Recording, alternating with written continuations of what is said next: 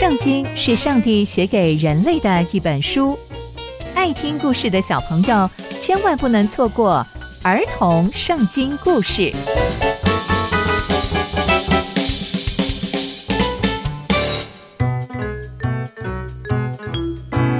各位亲爱的大朋友、小朋友们，大家好，我是佩珊姐姐。小朋友们，今天佩珊姐姐要跟大家分享的故事是亚兰战败。我们在前一集中知道。亚兰跟以色列准备要开战，而且上帝应允要让以色列打胜仗。那接下来又会发生什么样的事情呢？就让我们继续听下去吧。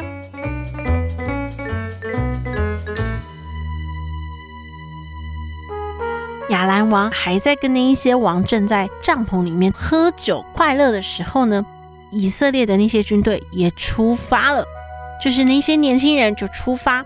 那哈达呢，就发现哎，有人从撒玛利亚出来了。亚兰王就开始看了，就哎，我跟你们说，如果他们是为了求和从撒玛利亚跑出来的，你们就活捉他们；那如果他们是为了征战跑出来的，你们更要活捉他们。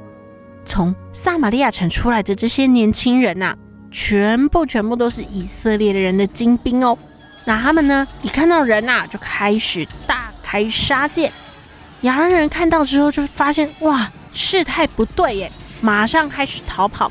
那以色列人呢，就开始追赶他们。那亚兰王啊，就骑着马跟这些骑兵一起逃走。那以色列王就出来攻打战马还有战车，就把亚兰人打得落花流水。他们就打了一场漂亮的战役。接着，那个先知啊，又跑来见以色列王，就跟他说：“王啊，你要自立自强哦，你也要留意看看你所预备的，因为明年春天呐，那些亚兰王他还会再一次的来攻击你。”亚兰王也确实有这个打算，因为亚兰王的臣仆啊，就跟亚兰王说：“亚兰王，以色列人的神啊是山神，所以呀，在撒玛利亚这个地方，他们比我们强。”如果我们是在平原跟他们打仗的话，我们一定会比他们更强大的啦！哇！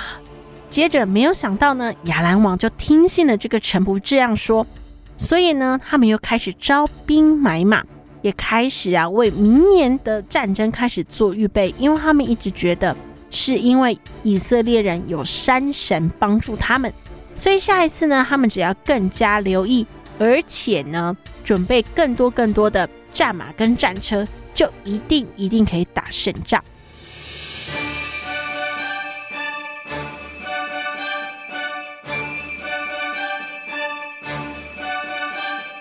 从今天的故事，我们可以知道亚兰被以色列大大的打败了，但他们不觉得是上帝的功劳，反而啊是觉得啊，因为以色列人拜的是山神，所以在撒玛利亚这个山上这个地方没有办法打胜仗。如果是在平原啊。他们就赢定了，这样荒谬的论点，没想到亚兰王竟然相信了，而且照着这位大臣的建议，开始为下一场战役布局。这也再次说明了他们不认识上帝。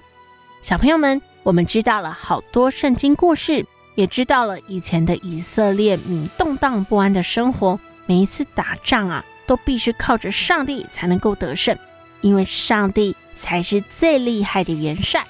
然而亚兰王是有机会可以认识上帝的，但他却选择相信自己的大臣，选择相信以色列人是靠着山神得胜。那接下来又会发生什么样的事情呢？刚刚佩珊姐姐分享的故事都在圣经里面哦，期待我们继续聆听上帝的故事。我们下次见喽，拜拜。